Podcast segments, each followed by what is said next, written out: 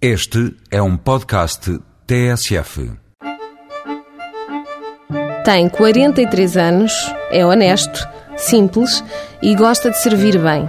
Cheira belissimamente, sabe ainda melhor. Parece perversão, mas não está nenhum homem em questão.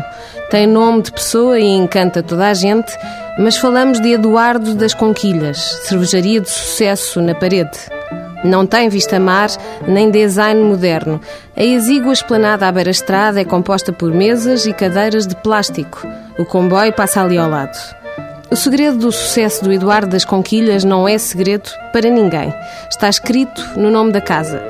As conquilhas são de facto muito boas, mas há também lagosta, lavagante, sapateira, santola, ameijoa, lagostins, percebes, berbigão, camarão, mexilhão, a preços muito simpáticos.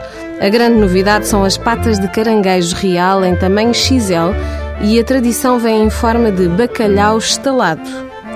Marisco sempre fresco, diz a placa pendurada sobre os azulejos à antiga portuguesa. O facto comprova-se à mesa, protegida por toalhas de papel.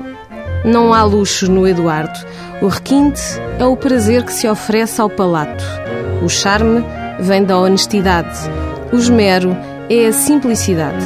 Eduardo dos Santos, o fundador, ainda por ali anda a pensar em si e a servir com o mesmo carinho de sempre. É o slogan da casa, é a norma da casa.